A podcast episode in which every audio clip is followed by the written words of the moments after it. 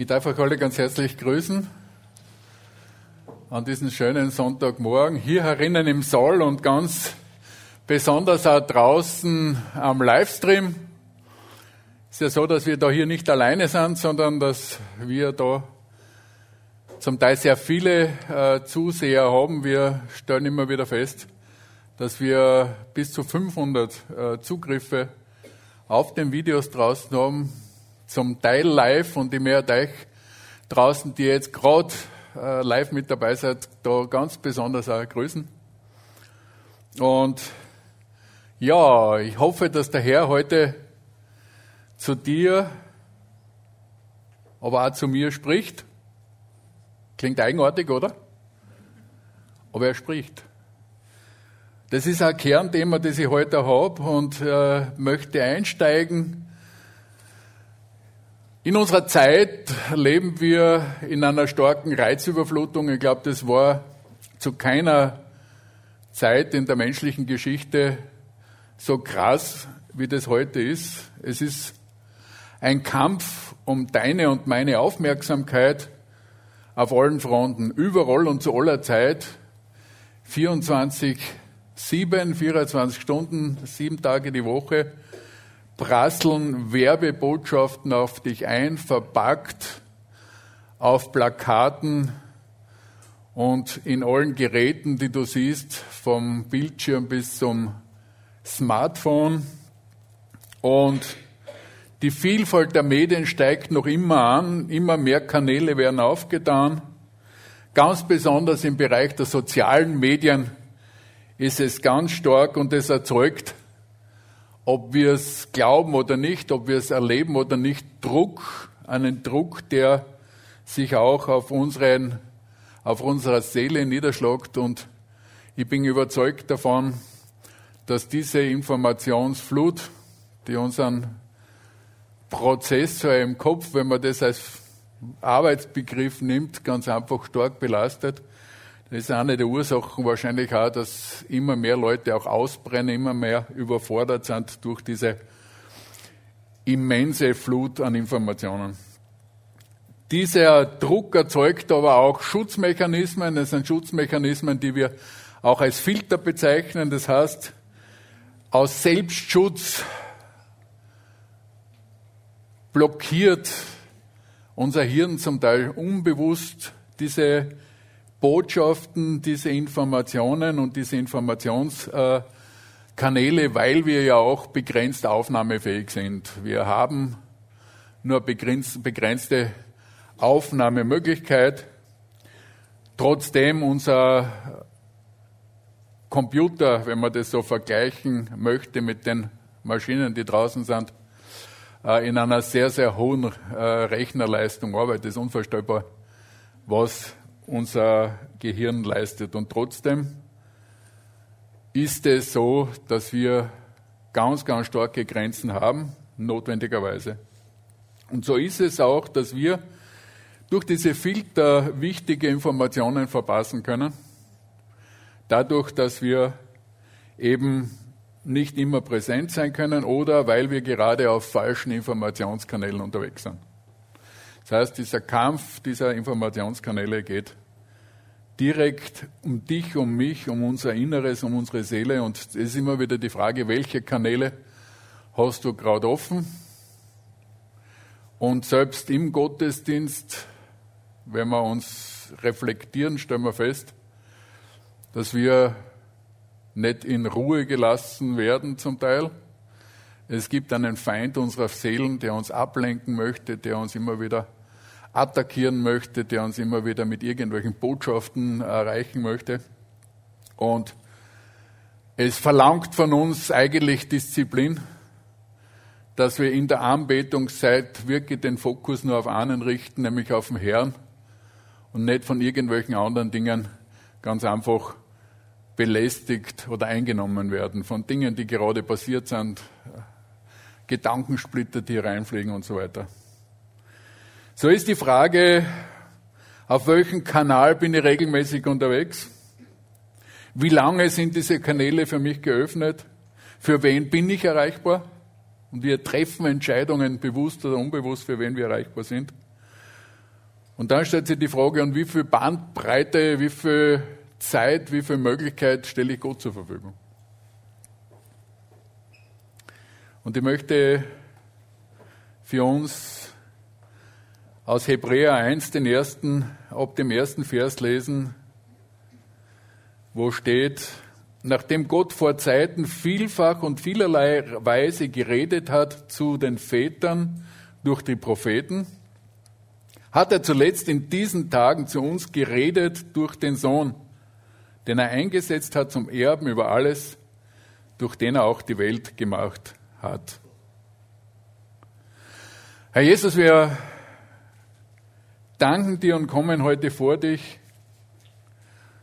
Wir bitten dich, dass du unsere Herzen erreichen kannst durch dein Reden, dass du persönlich sprichst, dass du uns ansprichst. Ja, und dass dein Reden ganz einfach in unserem Herzen Frucht tragt, Herr. Ich bete, dass unsere Informationskanäle wirklich für dich offen sind und dass du uns erreichen kannst. Amen. Es wäre interessant, draußen auf der Straße, aber selbst in Kirchen die Frage zu stellen, gibt es einen Gott? Bist du wirklich hundertprozentig überzeugt von einem realen Gott? Wo ist der? Manche schicken ihn vor die Schöpfung hin und sagen, der hat das alles gemacht und dann war Schluss. Oder redet er sogar? Und wenn ja, wie? Und es ist tatsächlich spannend, es ist tatsächlich spannend, in welcher Vielfalt und welcher Ort Gott mit uns spricht und wie man das erleben kann, wie ich es persönlich erlebt habe, Und doch ist die Frage wichtiger heute Morgen, hat er zu dir schon gesprochen? Kennst du seine Stimme? Wir haben sehr unterschiedliche Erfahrungen und es ist eigentlich so diese Liebesgeschichte mit Gott eine individuelle, so wie ich meine Frau auf eine einzigartige Art kennengelernt habe, hat jeder Einzelne von uns, lernt jeder Einzelne in dieser Welt Gott auf eine individuelle und spezielle Art und Weise kennen, aber im Zentrum drinnen steht sein Reden. Im Zentrum steht, dass er mit dir kommunizieren will und tatsächlich auch mit dir beginnt zu reden oder begonnen hat zu reden. Und diese Verschiedenheit führt auch manchmal dazu, dass es verschiedene Vorstellungen dann gibt. Und dazu kommen dann auch die Berichte darüber, wie Gott spricht. Und dann kann es sein, dass es Festlegungen gibt, dass jemand sagt, okay, so muss er mit mir jetzt reden und alles andere zählt nicht. Dann könnte es sein, dass man sich hinsetzt und die ganze Zeit nur wartet, dass er was sagt. Die Tatsache ist auf jeden Fall, Gott hat geredet, Gott spricht und die ganze Bibel dokumentiert das. Die ganze Bibel dokumentiert einen Gott, der kommuniziert, der redet. Und darum sagt man nicht zuletzt, dass die Bibel Gottes Wort ist. Und für all jene, die die Frage stellen, gibt es auch Stücke drinnen, es nicht sind, sagt Paulus in Apostelgeschichte 24, 14, wie er im Verhör vor Felix steht dies eine bekenne ich allen ganz offen. Ich diene dem Gott unserer Vorfahren. Er sagt ganz klar, nicht irgendeinen, sondern dem Gott der Vorfahren, den Gott Israels. Und zwar nach der Glaubensrichtung, die für eine Sekte gehalten wird. Ich glaube alles, was im Gesetz von Mose und von den Propheten steht. Alles. Das Wort sagt uns ganz einfach, dass Gottes Reden in der Bibel uneingeschränkt gültig ist und dass wir da keine Zeile und kein Stück herauslassen können und dürfen. Und in Offenbarung steht sogar hinten drinnen, dass er Hinzufügung oder Weglassung Konsequenzen hat. Und so sagt uns der Hebräerbriefschreiber, vielfach und in vielerlei Weise zu den Vätern. Gott hat zu den Hebräern, zu den, zum Volk Israel vielfach und in vielfacher Weise geredet. Und so richtet sich der Hebräerbrief auch zunächst an äh, das Volk Gottes, das Bundesvolk, das einen ganz speziellen Bund mit ihrem Kopf hat. Und das ist ein anderer Bund, den wir mit ihm heute haben, weil es dort oder da immer wieder auch äh, Versuche gibt, so diese Bundesinhalte, die, äh, die, die das Volk Israel oder wie man dann auch später jetzt gesagt hat, die Juden, weil sie ja dann im Kernbereich des Stammes Juda zunächst äh, nach der Zerstreuung der anderen äh, Stämme äh, um die Juden gegangen ist und geht, dass es sich an dieses Bundesvolk richtet und dass man versucht, da irgendwelche Dinge zu integrieren und das ist eigentlich nicht richtig. Das Alte Testament hat inhaltlich mit vielen Dingen ganz einfach zunächst das Bundesvolk im Auge. Und doch, und es sind viele Hinweise da im Alten Testament drauf, wie er spricht, aber der Brief, der Hebräerbrief, richtet sich dann in der weiteren Folge an uns alle. Vielfach, in vielerlei Weise, die Frage, wie redet Gott? Und sehr oft steht drinnen, so spricht der Herr. So spricht der Herr. Und dieses So spricht der Herr sehe ich äh, in der Luther 268 Mal im Alten Testament und als Zitat im Neuen. Und wie spricht er im Neuen? Durch Jesus durch Jesus als den, der in den letzten Tagen, so wie es die Bibel sagt, und wir sind noch in den letzten Tagen drinnen. Und ich möchte so eine unvollständige Aufzählung, weil es ganz einfach unmöglich ist, äh, die Vielfalt äh, darzustellen, wie Gott gesprochen hat und spricht, uns ein bisschen so ähm, zu Gemüte führen, uns daran zu erinnern, damit wir offen werden auf diese Vielfalt wieder, damit wir unsere vielleicht dort oder da festgelegten Ideen, wie Gott zu uns spricht, noch ein bisschen aufmachen können, um diese Vielfalt wahrzunehmen.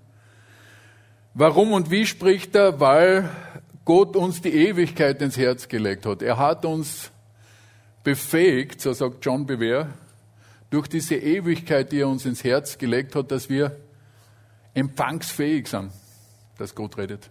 Das ist dir und mir, das ist uns als Menschen, als Krone der Schöpfung, wie es manche so sagen, ins Herz gelegt, was Tiere so nicht können, sondern das kann nur der Mensch. Und so spricht er zu uns, die wir ausgestattet sind mit Gottes Ebenbildlichkeit und Verstand durch die Schöpfung insgesamt und im Detail. Der Römerbriefschreiber sagt das ganz klar dass kein Mensch eine Ausrede hat, dass er Gott nicht wahrnehmen kann, denn Gott offenbart sie in der ganzen Schöpfung. Und erst seit den letzten rund 50 Jahren stellen wir durch die Wissenschaft und durch die ganze Art und Weise, wie komplex, wie detailliert, wie durch Mikromechanik könnte man sagen, die Welt gestaltet ist, welche gewaltigen Wunderwerke auch an unendlicher Intelligenz in jedes einzelne Teil der Schöpfung hineingelegt sind.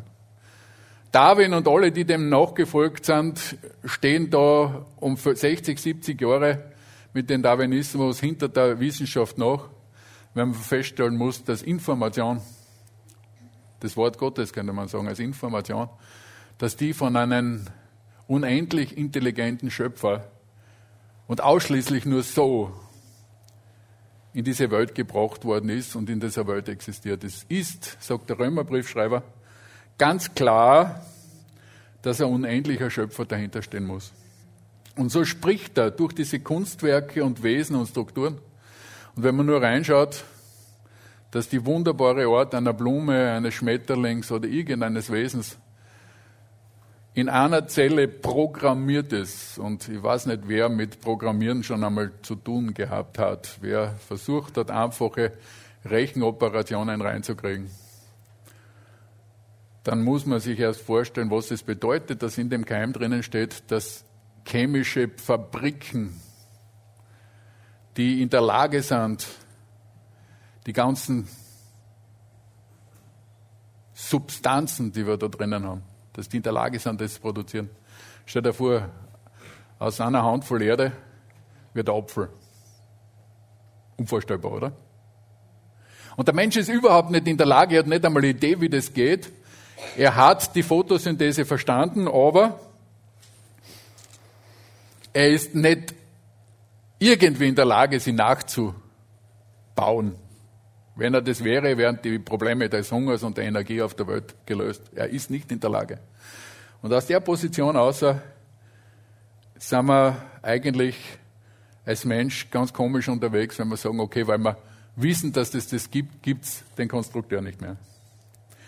Diese Kunstwerke spricht er durch diese besonders schönen Eindrücke, wie wir ganz einfach in diese Schöpfung hineingestellt sind, ein Sonnenuntergang, der dir die, den Atem verschlagt, wenn du auf äh, einen Berg drauf stehst oder irgendwo diese Farben und diese verschiedenen Orten und Weisen siehst, allein durch die Schöpfung.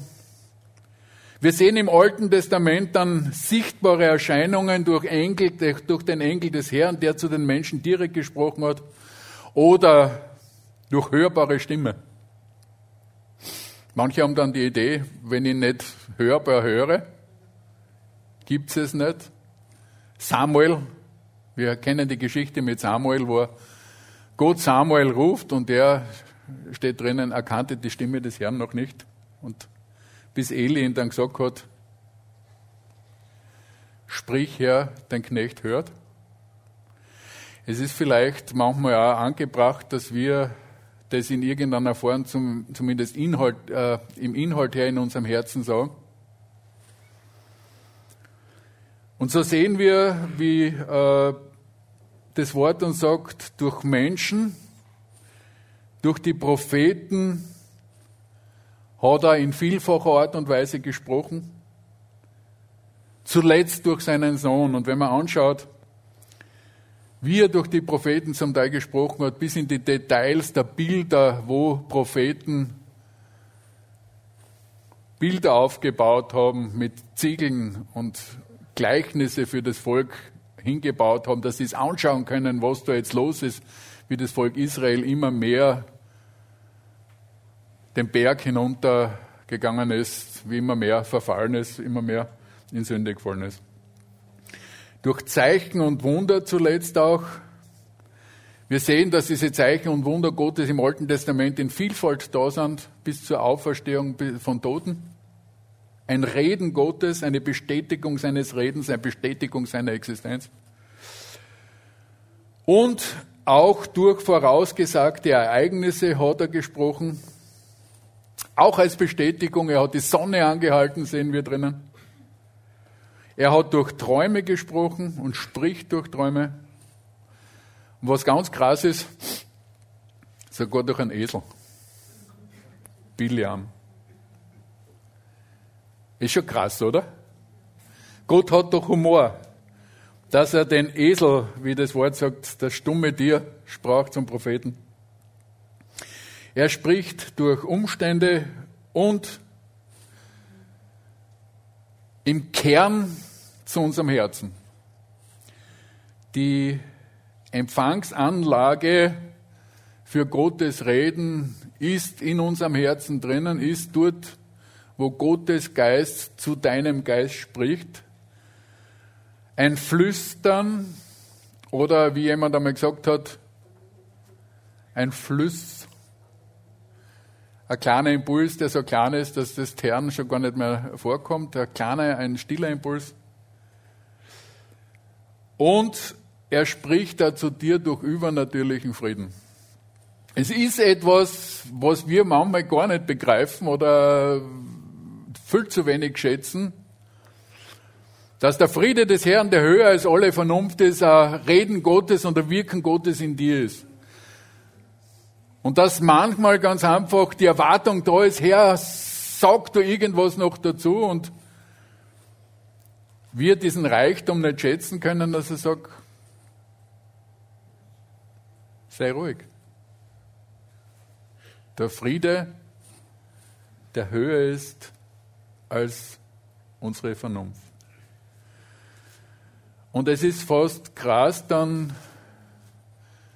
sagen zu dürfen, dass er durch dich und mich redet. Gott spricht durch dich und durch mich. Können wir das fassen? Wir, die wir in der Lage sind, so viel Unfug zu verzapfen? Und doch tut das. Ganz knapp nebeneinander. Gottes Reden nehmen einen großen Unfug. Wir sehen das bei Petrus, wo Jesus sagt, wer glaubt ihr, dass ihr seid? Und Petrus sagt, du bist es, der Sohn des lebendigen Gottes. Und Jesus sagt, nicht Fleisch und Blut hat dir das offenbart, sondern mein himmlischer Vater hat gesprochen. Und es sind keine Minuten vergangen und Jesus spricht von seiner Kreuzigung und Petrus sagt, aber Herr, dass das doch verhindert werden könnte und, Petrus, und Jesus sagt, hinter mich Satan. Da sieht man, wie knapp, wie knapp beieinander eine göttliche Offenbarung und der Unfug sein können. Und das sind auch unsere Herausforderungen, die wir haben, wenn wir uns mit Gottes Reden auseinandersetzen, dass es mehrere innere Stimmen gibt, und eine dieser inneren Stimmen, die, da, die wir bei Petrus dort gehört haben, war das eigene Wunschdenken, das ganz einfach wir uns irgendwas vorstellen und sehr stark wünschen und das uns immer wieder begleitet und wir in der Gefahr sind, dieses Wunschdenken als Gottes Reden zu interpretieren. Oder es ist auch die Stimme des Feindes, die oft drängend und verurteilend auf dich reinkommt. Eine Stimme, die dich boxt, eine Stimme, die dich stößt, eine Stimme, die dich schlägt, ist nicht die Stimme des liebenden Gottes. Eine, die dich belästigt, vielleicht gerade im Lobpreis, wie wir heute schon einmal gesagt haben. Stimmen des Feindes und die Stimme des Heiligen Geistes, die sanft und immer im Einklang mit Gottes Wort der Bibel ist. Gott wird durch den Heiligen Geist nichts sagen, was nicht hundertprozentig in Übereinstimmung mit der Bibel oder mit den Prinzipien der Bibel ganz einfach in Konflikt steht. Und da drinnen haben wir neben diesen verschiedenen Möglichkeiten, Impulse aufzunehmen, auch die Gefahren, die gerade dadurch Überreizung, durch Überflutung passieren können, dass wir nicht hinhören oder dass wir ungehorsam sind. Dass wir vielleicht auch widerstehen, trotz klaren innerem verführt, äh, überführt sein. Die Bibel hat da ein sehr hartes Wort drinnen, wo Jesus von der Sünde gegen den Heiligen Geist spricht wo Jesus sagt, wer aber den Heiligen Geist lästert, der hat keine Vergebung in Ewigkeit, sondern ist ewiger Sünde schuldig. Denn sie hatten gesagt, er hat einen unreinen Geist. Wie war das damals? Die Sünde wider den Heiligen Geist ist etwas, was gerade im Seelsorgekontext oft auftritt und Menschen, die Gott lieben, diese Angst haben. Na, die Pharisäer, die Schriftgelehrten, die dort Jesus gesehen und gehört haben, zu denen hat der Heilige Geist plötzlich gesagt, er ist es. Das ist der Messias. Und aufgrund ihres Hochmutes und ihres Widerstehens haben sie gesagt, na, der hat einen bösen Geist.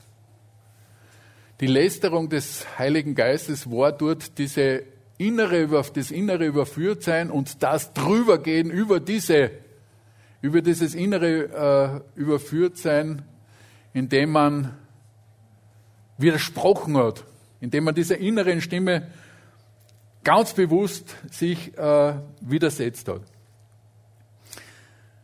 Und neben dem nicht hinhören ist auch das Vergessen und Verdrängen oft von dem, was man gehört hat, eine Problemstellung. Das im vierfachen Ackerfeld von Jesus äh, dargestellt worden ist, wo ein felsiger, ein steiniger Boden, ein dorniger Boden drinnen ist.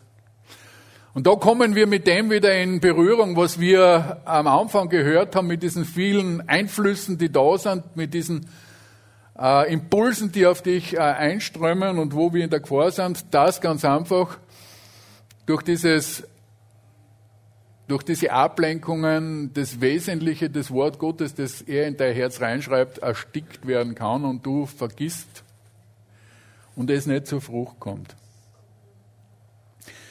So hat Gott in den letzten Tagen durch seinen Sohn geredet, sagt der Schreiber des Hebräerbriefs, durch diesen Sohn hinein zu seinen Jüngern und spricht durch seine Jünger weiter.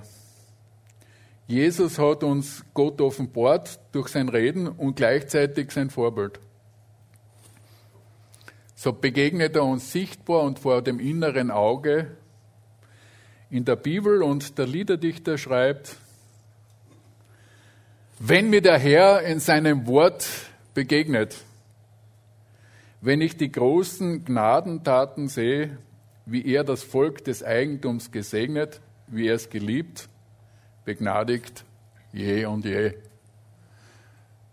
in seinem Wort begegnet.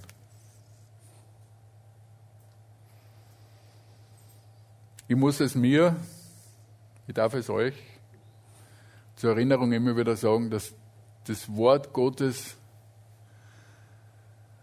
eine ganz große Begegnungsstätte mit dem Herrn ist. Ich kenne diese ganzen Einflüsse, die da sind und auch die Kämpfe darum, durch Müdigkeit, durch Unlust, da zu kurz zu kommen, der Herr hat uns lieb und wir hat uns da jetzt nicht Druck machen, sondern einladen. Nicht sagen, ich sollte mehr. Wir dürfen. Wir dürfen. Er lädt die ein. Und so ist es wunderbar, dass wir durch sein Wort, sei Reden in Fortsetzung haben, dass die Apostelgeschichte, könnte man sagen, in unsere Generationen weitergeschrieben wird, wo Gott redet, wo er wirkt, im Zeitalter des Heiligen Geistes. Und das, was in seinem Wirken und seinem Reden wunderbar ist, ist, dass er als der Heilige Geist uns vorgestellt wird als Tröster, Helfer, Anwalt, Lehrer und Jesus Stellvertreter. Von dem meinen wird das nehmen, sagt er. Jesus sagt, von meinem wird das nehmen. Und du hast einen Anwalt. Einen Anwalt vor Gott und einen Anwalt vor Menschen. Als eine Person, die dich überall hin begleitet, ist ja klar, dass Gottes Geist gerade bei dir ist. In den tristesten Situationen.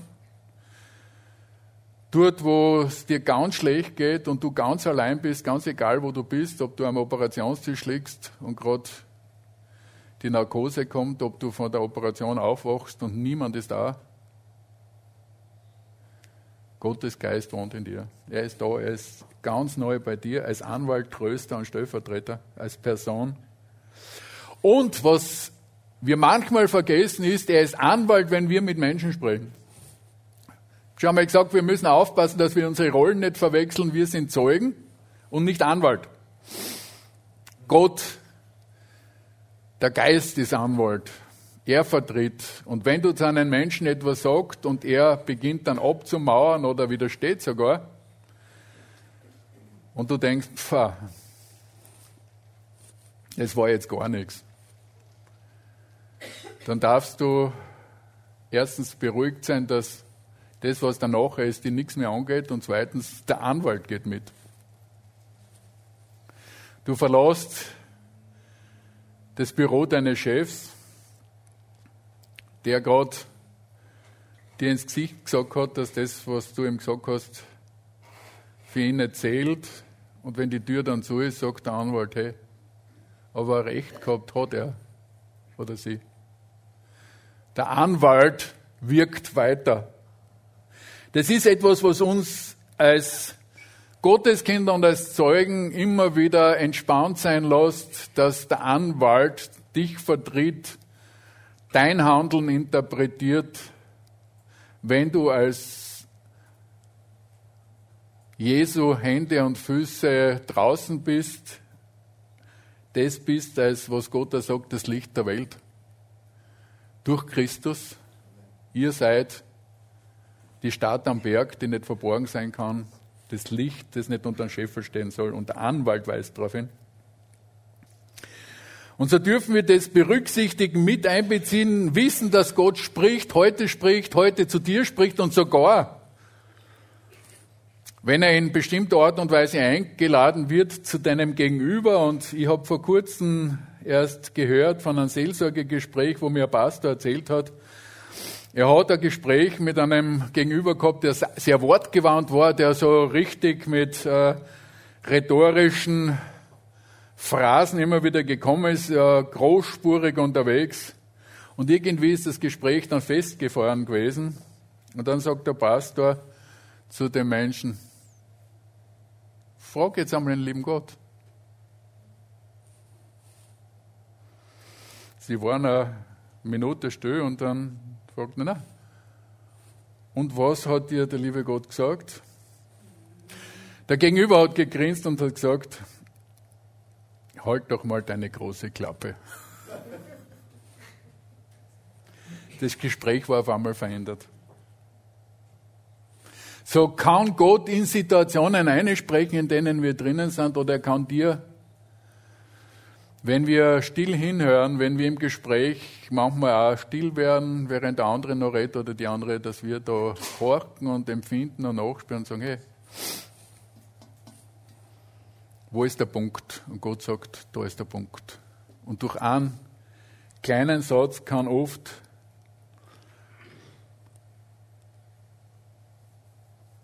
plötzlich ein Gesprächsinhalt erfasst werden, der gar nicht ausgesprochen worden ist und wo Gott auf einmal hinweist und einen Scheinwerfer drauf richtet und dir sagt, worum es geht. Der Heilige Geist ist bei dir und bleibt bei den Menschen, auch wenn wir auseinandergehen. Er wirkt, er lehrt, er erinnert. Und so dürfen wir immer wieder Gott bitten, dass er uns auch die Bibel erklärt, dass das Wort lebendig wird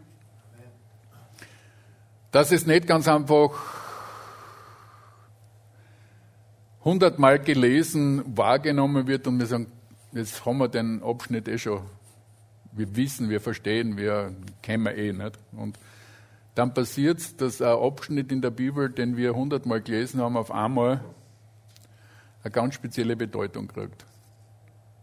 Das Licht des Heiligen Geistes hineinfällt, die Bibel neu aufgeschlossen wird und wir sozusagen betend lesen, die Bibelverse im Herz bewegen, den Vers, der mit mir in der letzten Woche äh, mitgegangen ist, dass Gott viele Male und auf vielerlei Weise zu dem Volk geredet hat, zu den Vätern geredet hat durch die Propheten und in den letzten Tagen durch seinen Sohn. Und es geht mit. Dieser Vers begleitet die. Und da meine ich immer wieder, dass es aktiv auswendig lernen oft gut ist. Es ist nicht beliebt in unserer heutigen Zeit, oder? Wir hatten Zeiten, und es ist schon lange her, und ich denke, das geht auf meine Schulzeit zurück, und selbst ich musste die Glocke vom Schiller nicht mehr lernen. Wo wir uns gar nicht vorstellen können, wie viel der Mensch auswendig lernen kann. Früher war das gebräuchlicher und ich kann euch eins sagen, was man auswendig gelernt hat, das hat eine ganz andere Präsenz. Das hat eine Präsenz und die Christen in der Verfolgung haben wir festgestellt, dort wo ihnen die Bibeln weggenommen worden sind, im Gefängnis hat das auswendig gelernte Wort die gewaltigste Wirkung gehabt, dass ich Bibel lesen kann, obwohl ich kein Papier vor mir habe oder kein Smartphone oder was, weil ich ganz einfach in meinem Herzen sein Wort drinnen habe. Und der Heilige Geist mir jetzt dieses Wort, das ich auswendig gelernt habe, ganz einfach immer wieder abrufen kann. Weil das Wort drinnen sagt, es erinnert mich. Der Heilige Geist erinnert dich an das, was Jesus gesagt hat. Wie kann er dir an was erinnern? Nur dann, wenn du es gehört hast. Da kommt der Glaube aus der Predigt und die Predigt aus dem Wort Gottes. So ist die Frage, wie ich mit dem Reden Gottes umgehe. Wir stellen eigentlich fest, wir schwimmen in einem Meer von Gottes Reden. Schöpfung, Umstände, Friede, Beaver. Und das, worauf es ankommt, ist, dass wir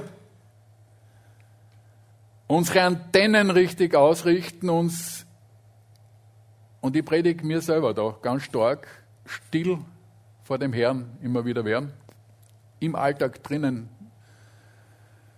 Ruhepunkte suchen, den Kalender so planen, dass nicht ein Ereignis ans andere anstoßt, sondern ganz bewusst Reserven schaffen, Zeit drinnen haben. Und da geht es nicht darum, dass die Bibel zückst und liest, sondern in der Stille aufschaust, reflektierst und gut reinreden lässt. Manche denken, sie brauchen die Bibel nicht und brauchen sie nur hinsetzen und sagen, Gott redet zu mir. Und glauben, dass es das jetzt diese Form ist, andere denken vielleicht wieder, ich brauche nur alles auswendig lernen und dann weiß ich eh, wie es geht. Es braucht die beiden Faktoren der Stille vor Gott. Es braucht sein Wort und es braucht diese Beleuchtung und das Zusammenfließen, dass Gott in seiner kreativen Art und Weise dir dort auf den Punkt hin äh, begegnen kann, was dran ist. Und dann begegnet er gerade dort, wo du es nötig brauchst. In deiner Arbeit drinnen, Vielleicht sogar in einer Situation, wo es viel Stress ist. Oder du bleibst auf der Ampelkreuzung stehen und es wird dir plötzlich eine Antwort zu einer Frage, die du dir vielleicht schon tagelang gestellt hast. Er greift ein, er kommt zu einer Zeit, wo du es nicht vermutest und gibt dir die Antwort dort, wo du sie brauchst. Und manchmal musst du warten. Auch. Öfters sogar so möchte ich wirklich äh, ermutigen, dass wir fixe Vorstellungen fahren lassen, uns mit der Vielfalt und Kreativität Gottes auseinandersetzen, damit wir nicht einseitig werden durch bestimmte Erwartungen, weil Erwartungen auch diese Bilder sind, die Gott verboten hat, dass wir sie uns machen sollen, sondern ihm zutrauen, dass der Allmächtige und Ewige der unendlich Kreative die Möglichkeit hat, dir, wo immer du bist, in welcher Situation, in ganz spezieller Art und Weise zu begegnen. Und wenn du nur aufschaust und sagst, ich habe mit dir noch nie geredet, aber Herr, fang an damit. Sprich mit mir. Und das sage ich allen, auch die, die mit Jesus noch nichts am Hut gehabt haben. Er tut es. Er lässt sie einladen und er möchte es. Aber Gott respektiert unsere Persönlichkeit. Es ist auch darin ganz wichtig zu sagen, dass er unsere Stärken und Schwächen kennt. Auch daraus soll kein ungesunder Druck entstehen, weil er die auch kennt. Er respektiert den freien Willen. Und eins ist ganz wichtig, was manche vielleicht falsch verstehen, er übernimmt nicht die Kontrolle. Ich möchte keine Braut und keine Frau, die mir nachspringt, wie ein dressierter Hund, oder? Gott würde es auch nicht. Er möchte keinen, der, der, der ihm nachspringt wie ein dressierter Hund. Das kann er selber machen. Sondern ihm geht es darum, dass wir aus unserer Beziehung heraus zu ihm mit großer Begeisterung ihm nachfolgen, weil er gut ist, weil er das Beste für uns hat und weil er uns liebt und weil wir daraus ihn lieben. Drum macht er auch keinen willenlosen Gehorsam und braucht keine Marionetten, sondern im 1. Korinther 14, 32 steht, die Geister der Propheten sind den Propheten untertan. Es gibt kein, ich kann nicht anders, ich hab ganz einfach müssen. Das ist sicher nicht von Gott. Es gibt viele Geister. Aber Gottes Geist ist nicht der, der die Machtübernahme ganz einfach so durchführt und sie über die drüber setzt und dann kann es nicht anders.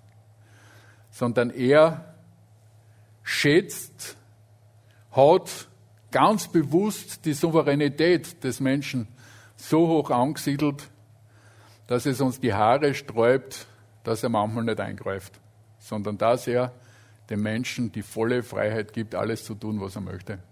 Noch viel schlimmer in der heutigen Zeit, wo er immer mehr Zugriff zu den Möglichkeiten hat, die die Technik bietet.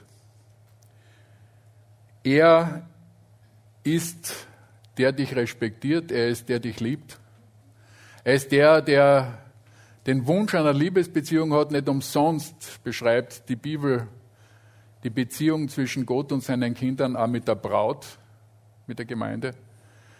Und das ist ein wunderbares Bild auf Liebesbeziehung oder als Leib mit vielen Gliedern, wo Einheit, wo Harmonie, wo Miteinander herrscht, wo der eine dem anderen dient. Nicht weil er muss, sondern weil er möchte. Nicht weil er gezwungen ist, sondern weil es freiwillig ist. Nicht weil er programmiert ist, sondern weil er den Sinn Gottes kennt und sein Anliegen. Und was Gott sagt, ist immer gut. Was wir manchmal üben müssen, ist Gehorsam. Das ist das, was den Menschen in seinem Grund als Rebellen stark widerspricht, wie Paulus das auch im Römerbrief ausarbeitet, dass unsere Natur immer wieder im Kampf steht. Kinder fragen manchmal nach, obwohl sie genau wissen, dass sie die Erlaubnis nicht bekommen werden. Sie betteln und probieren zu überzeugen, obwohl sie den Willen der Eltern kennen. Aber manchmal ist es so, dass wir uns die Frage stellen, müssen wir Gott fragen? Wir brauchen ihn nichts fragen, was wir wissen. Wenn mein Chef in den Befehl reingeschrieben hat, was ich zu tun habe, wenn mein General mir zuschaut und ich sitze da und schaue hin zu ihrem fragenden Auges, dann sagt er, du, ich habe das ja schon angeschaffen. Ich brauche nicht nachfragen, was er mir schon gesagt hat. Manchmal ist man so wie ein Kind, der was, das was anderes will, obwohl wir wissen, na, ist nicht. Er wird da keinen Bogen drum machen und sein Wort verbiegen, nur deswegen, weil wir da jetzt einmal Lust haben, was anderes zu tun. Aber es ist immer gut, was er tut. So sagt das Wort in Lukas 12, äh, 47, der Knecht aber, der den Willen des Herrn kennt und hat nichts vorbereitet nach seinem Willen, wird viel Schläge haben. Hat jemand einmal gesagt, pfah, jetzt bin ich schlecht dran. Hätte ich das doch nicht gewusst, nicht? Na, die Bibel macht uns auch verantwortlich. Ohne dass ich euch Druck geben will, ist es eine Herausforderung. Ich möchte zum Schluss kommen und zusammenfassen. Gott redet in vielfältiger Art und hochkreativ. Er hat zu den Vätern geredet, er hat Menschen gebraucht, er ist selbst erschienen, tut es auch heute noch, hören wir aus Zeugnissen. Und das Reden des Heiligen Geistes geht nach dem Maßstab Jesu. Wir sind herausgefordert. Wird er uns dabei überfordern? Nein. Er sagt, mein Joch ist sanft und meine Last ist leicht. Herr, wir danken dir Dein Wort zeigt, was für großes Verlangen du hast, Gemeinschaft mit uns zu haben. Und ich merke selber, zu kurz kommen. Gleichzeitig weiß ich aber, dass du uns liebst und angenommen hast, ja. Und so ermutigst du uns mit dem Wort, der das gute Werk an uns begonnen hat, wird es auch vollenden. Ja. So darf ich jeden von uns hier hinbringen und komme mit dazu, dass wir wachsen können in deiner Gegenwart, dass wir sensibler werden für dein Reden, dass wir befähigte Zeugen deines Heils sind, damit möglichst viele Menschen gerettet werden, weil du möchtest, dass keiner verloren geht, Herr. Herr, ich danke dir aber auch, dass wir alle eigene Anstrengungen ablegen dürfen, weil dein Wort uns sagt, es geschieht nicht durch Herr und Macht, sondern durch deinen Geist. Herr, und so danke dir, dass du Immanuel bist, Gott mit uns, der uns begleitet auf allen unseren Wegen, Herr. Herr, und so bete, dass du uns das auch ins Herz reinschreibst, dass du immer bei uns sein möchtest. Amen.